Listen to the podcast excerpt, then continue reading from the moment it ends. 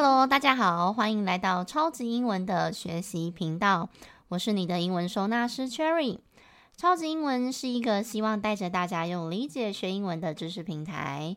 从小到大，我们学了很多的英文，到现在还不能妥妥的应用，是因为我们没有将它们好好归纳和整理，所以要用的时候都找不到。如果你有类似的困扰，欢迎多多关注我们的频道哦。超级英文也有一系列专属给大人重新学习的英文课程。我们用中文母语的角度出发，带着大家用最简单的方式去理解英文，再练习跟应用，就会更事半功倍哦。如果你是新同学，可能才刚刚听的话，要记得从最前面的集数开始听，比较容易跟得上哦。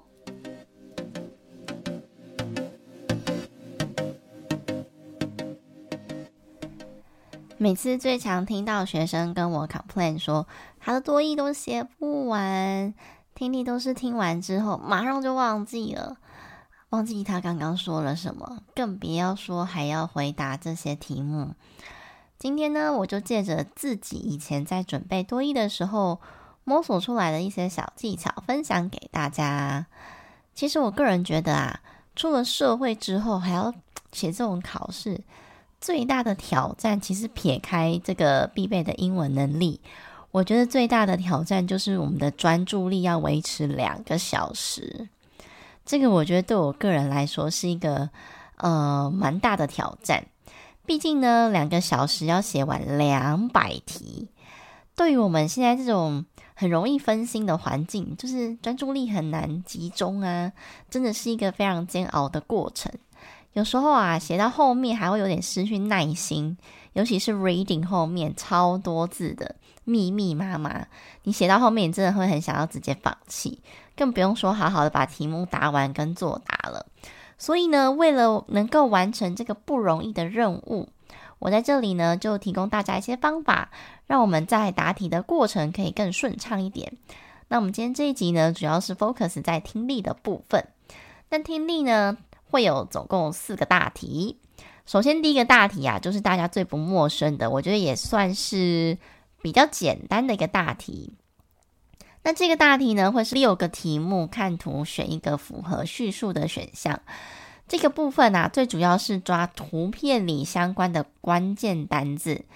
那么呢，如果你有听不懂的答案，比如说某个选项里面你有听不懂的单字。我会稍稍记录一下到底是哪一个选项，比如说，诶，呃，如果我很，比如说 A 选项这个字我完全听得懂，我是不是就可以判断它到底是不是正确的嘛？那如果它不是正确，我就可以把它删掉。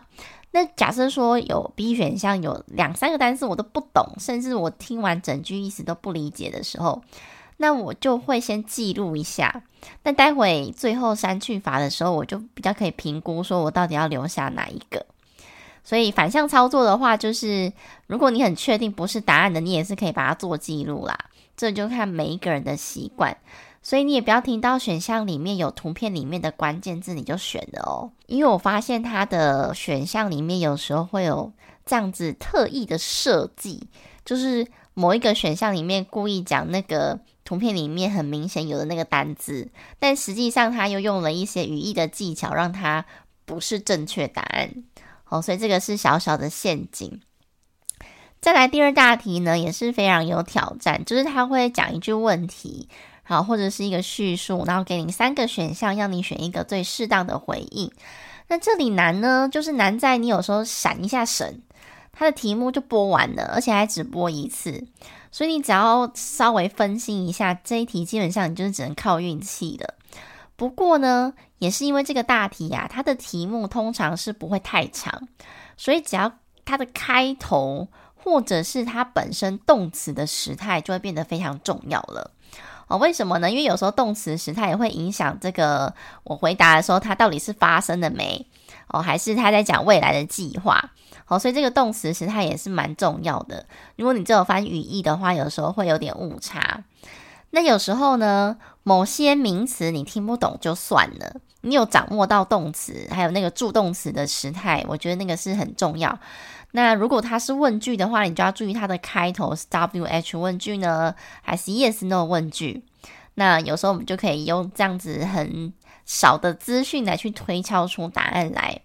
而且我发现它有时候啊，选项会非常有技巧的放那个题目或者是那个叙述里面也有提到的单字，但根据我练习的这个经验呢，这种选项通常不是正确答案。不过呢，当然大家还是要稍微验证检查一下啦。因为我就是借着过去练习的经验嘛，发现考题好像都会这样子设计，想要误导大家。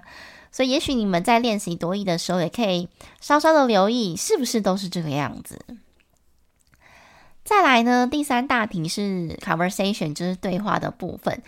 那这个对话通常会有两个或三个人在那边对话，那还会有一个题组，三个问题里面针对这个对话的问题。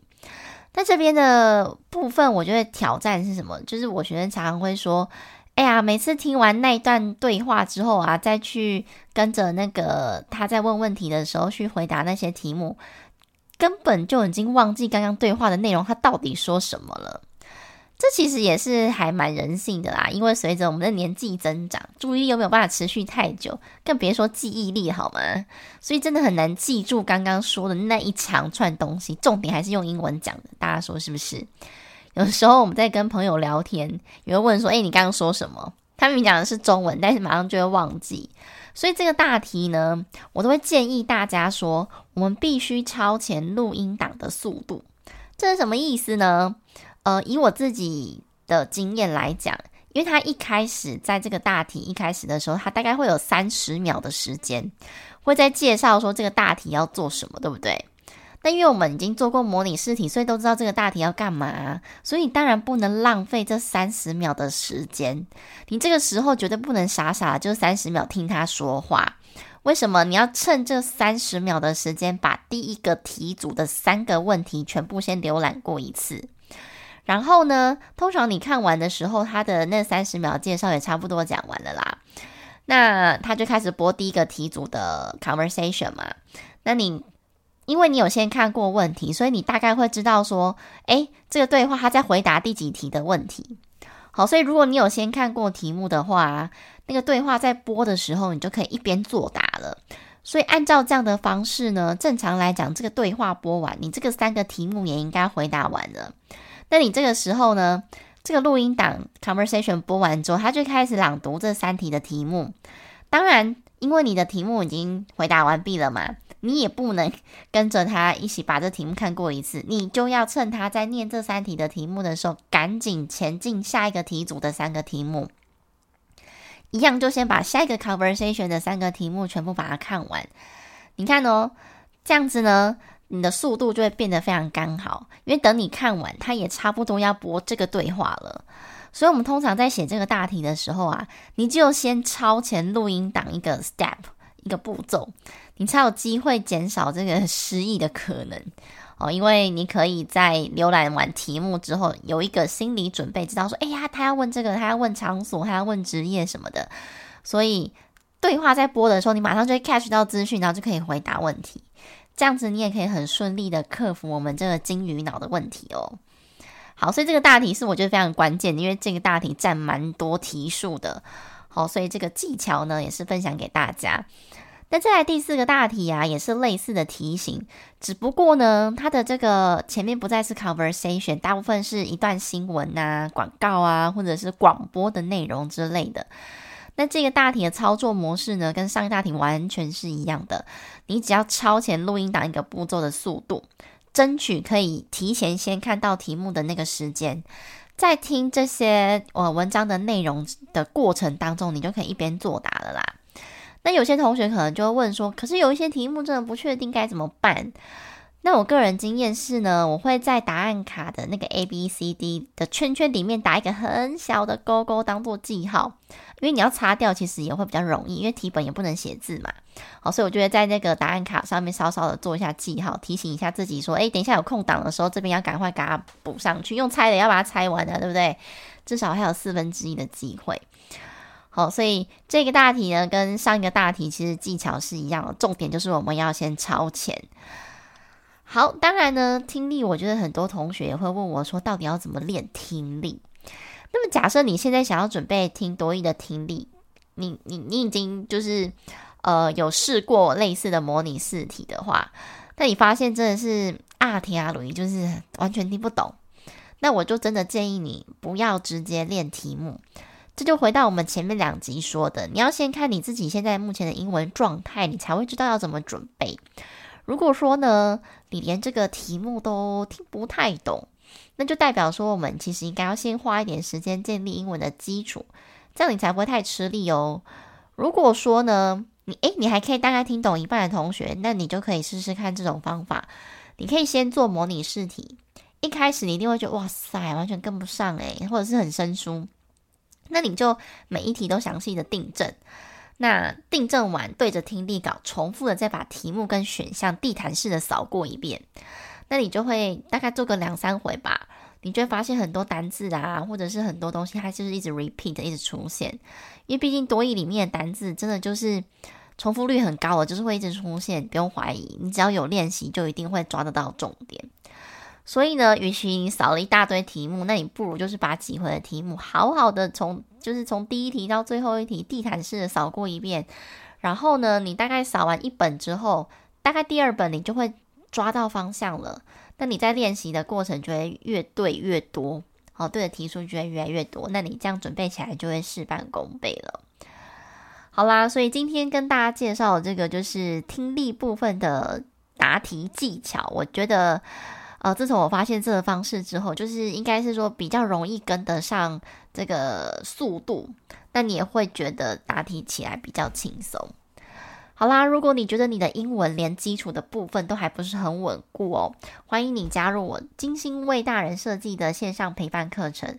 这些观念学起来呢，我觉得不只是可以应付考试，连你自己以后要可以应用都可以随心所欲。为什么呢？因为老师教的都是一些观念跟心法，其实你只要学会之后，你换上不同领域的单字，你就可以组成不同的句子。好，毕竟不同领域的单字放上去之后，其实这个语法都是一样的啦。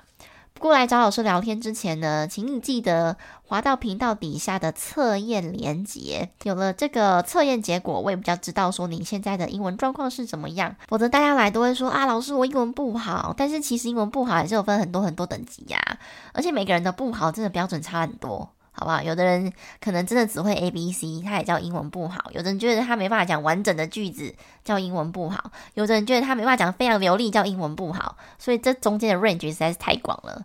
好，所以为了能够精准给到大家一个比较适当的建议，所以你一定要记得先做测验哦。测验做完之后呢，请你主动加官方的 LINE，而且一定要传贴图给老师，不然我完全是看不到你加我的。最后呢，恳请大家，如果你听完觉得非常有收获，请你在底下按下五颗星，或者是你觉得有什么需要改进的地方，也欢迎留言给老师。